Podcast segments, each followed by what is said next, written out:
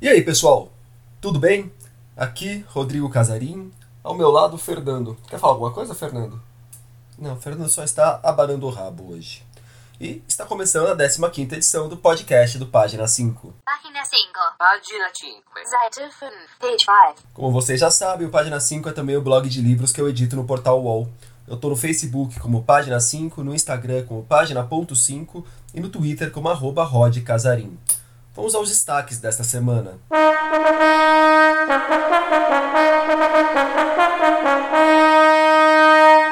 O Asno de Ouro, de Apuleio. Uma editora paraibucana na praça. Os vencedores do Oceanos e do Jabuti. Nos lançamentos, Rafael Vidal e os vencedores do Prêmio Sesc. Teremos ainda uma série de podcast na Dica da Semana e uma notícia do meu umbigo.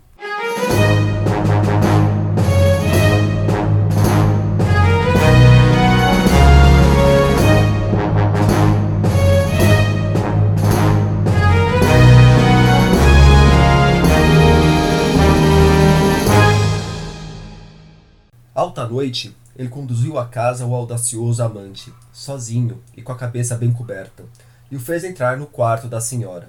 Porém, quando ela e ele sacrificavam com seus primeiros amplexos ao novo amor, e, soldados nus, faziam juntos os primeiros exercícios a serviço de Vênus, nesse instante, e contra toda expectativa, aproveitando a sombra da noite, o marido se apresentou inesperadamente diante da porta da casa.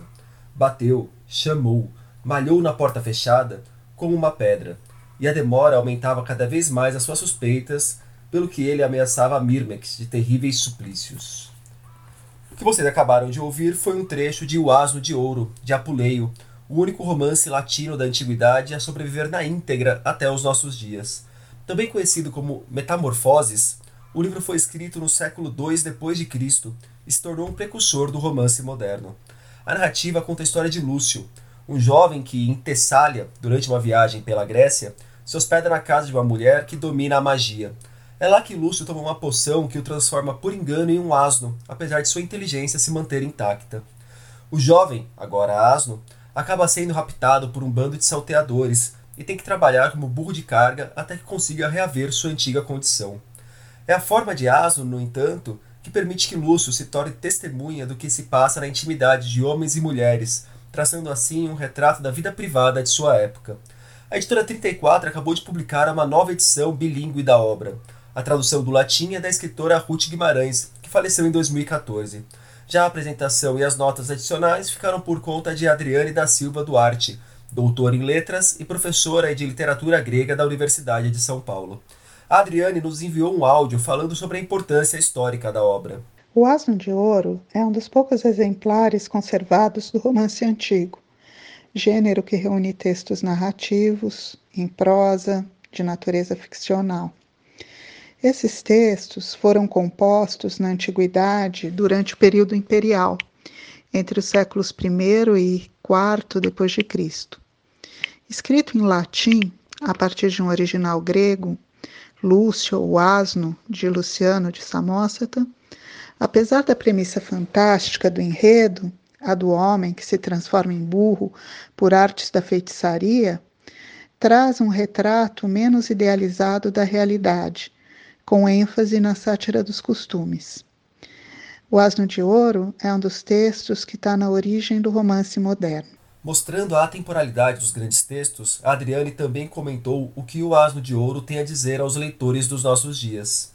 O leitor de hoje vai se identificar com o narrador em primeira pessoa, o jovem irrequieto Lúcio, que, movido por uma curiosidade incontrolável, vai se tornar asno ao assistir um ritual de feitiçaria, em segredo. Esse é o começo das suas desventuras, que, como anota Bakhtin, marcam a transformação espiritual do jovem, que passa por diversas provações antes de recuperar a forma humana. Sob a pele do asno, é, desmascara a hipocrisia humana, já que pode observar situações que as pessoas normalmente esconderiam se imaginassem que estavam sendo vistas por outros homens. Eu acho que essas duas marcas é, fazem do Asno de Ouro um texto que tem bastante interesse para o leitor contemporâneo. O Bakhtin que ela cita é mesmo o teórico russo Mikhail Bakhtin. Há um texto dele na orelha do volume lançado pela 34, no qual Bakhtin também aponta que a vida registrada por Lúcio Asno é feita de segredos de alcova, traições de esposas más, esposas más entre aspas, impotência dos maridos, segredos do lucro, pequenos embustes do dia a dia, etc. Voltando a Adriane, a professora e pesquisadora ainda falou quais são os aspectos que ela, enquanto leitora, mais aprecia no livro. Como leitora, o que mais me atrai em Um Asno de Ouro, e que é uma marca do romance de Apuleio, é a presença de narrativas intercaladas, ou seja, das histórias dentro da história. Essa característica contribui para alargar o horizonte narrativo para além das aventuras de Lúcio. Alguns desses relatos têm vida própria, podendo ser lidos de forma independente do romance, como é o caso, notadamente, da história de Eros e Psique, uma espécie de alegoria para o relacionamento entre amor e alma. Essa quase novela, por exemplo, foi publicada de forma independente na coletânea de contos uni universais Mar de Histórias, organizada pelo Sérgio Buarque de Holanda. Também alguns dos relatos picantes de adultério testemunhados pelo Lúcio vão ser inseridos por Boccaccio no seu Decamerão. Essas histórias dão um colorido e uma variedade ao romance que me agradam muito. Apuleio, o autor de O Asno de Ouro, nasceu em 125 d.C. em Madaura, no norte da África, numa região que hoje pertence à Argélia, e morreu por volta de 170 em Cartago. Tem editora nova na área, a Enclave Editorial, que já no nome joga com a ideia de representar uma espécie de território autônomo dentro de um país. Quem está por trás do negócio são os escritores, e agora editores, Bruno Ribeiro e Vander Chirucaia, este paulista, radicado em Pernambuco. Aquele, mineiro, radicado na Paraíba. Daí que define a Enclave como uma editora paraibucana. Achei simpático. A ideia é que a casa venda seus livros por 20 reais e, trilhando o caminho feito por outros pequenos selos, aposta principalmente numa produção mais artesanal. Dentre as referências da dupla estão as editoras cartoneiras, por exemplo, que produzem livros com impressão caseira e capas de papelão reciclável. O foco da Enclave será publicar autores nordestinos. Os dois primeiros títulos da casa são dos próprios editores. Zumbis, novela sobre uma mulher que sofre para bancar o tratamento da irmã hospitalizada. Não sei se é irmã ou irmão, fiquei na dúvida agora. Aqui eu anotei como irmão, mas talvez seja irmã. Enfim, do familiar hospitalizado, do Bruno Ribeiro. E Tráfico de Violência, do Wander Chirucaia, coletânea de contos que tem a violência urbana como tema. Talvez agora o som esteja diferente para vocês. É que gravei o podcast na quinta pela manhã, saí para ir à cerimônia do anúncio dos vencedores do Oceanos, Prêmio de Literatura em Língua Portuguesa, e agora que voltei aqui para a redação e aos estúdios do Página 5, que gravo essa nota para vocês. Pois bem, temos os vencedores do Oceanos. A mulherada dominou o pódio. O terceiro lugar ficou com Nara Vidal, por sorte. O segundo, com Dulce Maria Cardoso, por Eliette. E a grande vencedora foi Djaimília Pereira de Almeida, por Luanda, Lisboa, Paraíso. Nenhum deles passou pela minha mão na leitura do júri inicial, uma pena. Quem também anunciou os vencedores, este na semana passada, foi o Jabuti.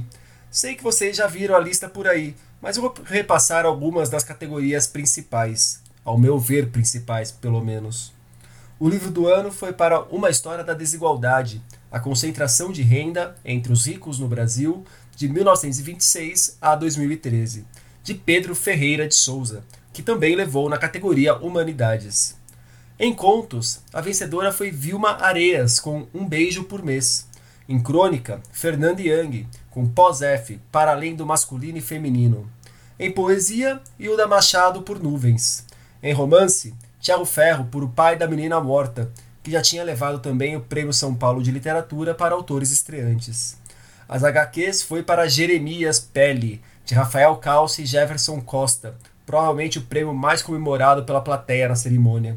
Em biografia, documentário e reportagem, categoria na qual atuei como jurado, o troféu foi para Josélia Aguiar por Jorge Amado, uma biografia. Dose dupla para abrir os lançamentos. Felipe Holloway e João Gabriel Poulsen foram os vencedores da edição deste ano do Prêmio Sesc. O anúncio foi feito em julho, mas agora que os livros chegaram ao mercado, ambos pela Record. O Felipe é cearense e vive desde pequeno no Mato Grosso, onde trabalha como professor de português. Ele tem 30 anos e é autor do romance O Legado de Nossa Miséria. Ouça só como ele apresentou a obra pra gente. Boa tarde, Rodrigo. Boa tarde a todo mundo que acompanha o blog Página 5. Eu sou o Felipe Holloway, autor do romance O Legado de Nossa Miséria, que foi o vencedor do Prêmio Sesc de Literatura 2019 nessa categoria, na né, categoria de romance. Ah, e eu acho que os leitores podem esperar desse livro muito assunto a respeito de literatura, mas não só. Então, tem aí um protagonista que é professor universitário e crítico literário, então ah, é uma obra que tem, de certa forma, um caráter metalinguístico, mas que a partir de certo ponto também adquire um caráter de thriller. Né? Eu acho que uh, os leitores que se interessam por literatura têm uma grande possibilidade de gostar, mas não apenas. Né? Eu acho que o Prêmio Sesc me deu essa oportunidade aí de levar a minha escrita a um outro patamar, né? O Prêmio Sesc é muito importante por conta disso, da, não só do ingresso no meio literário por meio de uma grande editora como a Record, mas também esse contato com os leitores do Brasil inteiro, que eu acho que vai ser muito importante para mim e para o João Gabriel, que foi o outro autor vencedor. Um abraço. Já o João Gabriel é mineiro, estuda filosofia e tem 19 anos. O ano passado, o prêmio de contos também foi para um cara bem jovem, o Tobias Carvalho, autor de As Coisas, que tinha 22. Voltando ao João, ele também apresentou o Doce e o Amargo aqui para os ouvintes. Olá, eu sou o João Gabriel Paulsen, autor de Doce o Amargo, vencedor do Prêmio Sesc de Literatura 2019. É, em primeiro lugar, eu gostaria de dizer que o Prêmio Sesc foi para mim um divisor de águas tremendo. Ele é um, é um concurso que tem um projeto muito interessante, tem uma proposta muito interessante. É, ele me revelou um mundo de oportunidades literárias que eu desconhecia e me colocou em contato com uma comunidade artística imensa que eu também não imaginava que existia. É, agora, sobre o meu livro, eu acho que lá vocês vão encontrar uma série de temáticas. É importante destacar que ele não foi escrito como, como uma. Ele não foi concebido como uma unidade, então ele é um apanhado de contos que eu já tinha escrito. É, e as temáticas variam desde o conflito familiar até o conflito existencial, o conflito psíquico. São temas que, de certa maneira, se entrelaçam. E no final das contas a coisa fica um, é, um caleidoscópio de sentimentos, de, de, de ideias, é, que também muitas vezes estão se relacionadas ao, ao, à experiência da juventude e que outras vezes também é, se destacam e vão para um plano mais universalista. Eu espero que vocês gostem da obra. Esta foi a 16ª edição do Prêmio Exclusivo para Autores Iniciantes. Ele foi responsável por revelar nomes como Luísa Geisler, André de Leones, Rafael Galo, Mário Rodrigues e Juliana Leite. A Palas acaba de lançar Algum Lugar para Cair e Fechar os Olhos de Vez, a estreia de Rafael Vidal no romance. O Vidal é o criador da revista Bagatelas, do Fim de Semana do Livro no Porto, do Festejos Cariocas e da Casa Porto, ou seja, alguém profundamente ligado ao Rio de Janeiro. Além disso, já publicou livros infantis e participou de coletâneas como Conversas de Botequim, com contos inspirados em músicas de Noel Rosa. Em algum lugar para cair e fechar os olhos de vez, o escritor explora a vida e a morte de um correria que tenta sobreviver na cidade, que o trata como um louco. Dentre os poucos amigos com quem pode contar está um travesti sem teto. Ali, na camaradagem carioca, o livro tem texto de quarta capa do escritor Alberto Mussa e orelha do historiador Luiz Antônio Simas, o que não é pouco. Mussa destaca o talento de Vidal para perceber a beleza em coisas simples, já Simas escreve que o autor é filho de todas as culturas e fuzuês amalgamadas no alguidar de Santo Arriado, na Guarabara. Um ebó vivente despachando os car... Opa! Um ebó vivente despachando os carreiros que nos assombram. Vamos para a dica da semana? Uma cidade abrilhantada por nomes como Carmen Miranda, Cecília Meirelles, Di Cavalcante, Gilca Machado, Ismael Neri, João do Rio, Lima Barreto, Manuel Bandeira, Murilo Mendes, Pixinguinha, Procopio Ferreira, Roquete Pinto, Heitor Villa-Lobos. Que time de respeito, hein? Uma cidade que não era apenas a capital do país, mas de longe a sua maior metrópole. Por lá tudo fervilhava: a imprensa, a literatura, a música, o teatro, as artes plásticas, o cinema, a arquitetura, o futebol. Nas ruas e salões, mulheres reivindicavam seus direitos e todos descobriam novos prazeres. Muitos desses prazeres depois seriam proibidos, aliás. Também começavam a finalmente se conciliar com a praia e o mar, dando o tom que marcaria a própria cidade nas décadas seguintes.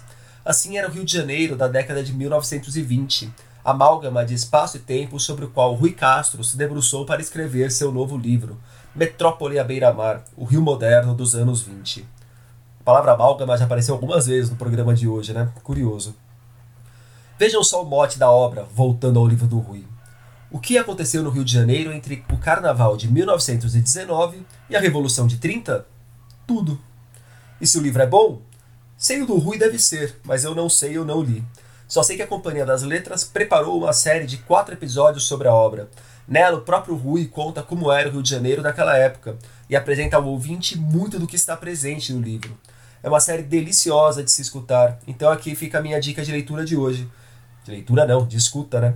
Metrópole à beira-mar está disponível na Rádio Companhia das Letras. Vocês podem procurar no Spotify e em outras plataformas. Eu vou deixar o link no post do programa também. Notícias do meu umbigo. Vocês se lembram que eu contei aqui que o Página 5 estava na final da quarta edição do Prêmio IPL Retratos da Leitura? Então, deu bom. No ano passado tinha sido finalista, mas neste ano fui um dos vencedores na categoria mídia. Sempre legal ter o trabalho reconhecido, né? Deixarei o link do IPL para que vocês vejam a lista com todos os vencedores de todas as categorias. O programa tá cheio de premiações, né? E nesses últimos dias, no página 5, nós tivemos como uma infecção no Fiofódio rei mudou a história das cirurgias a partir do livro 30 histórias insólitas que fizeram a medicina, de Jean Noel Fabiani.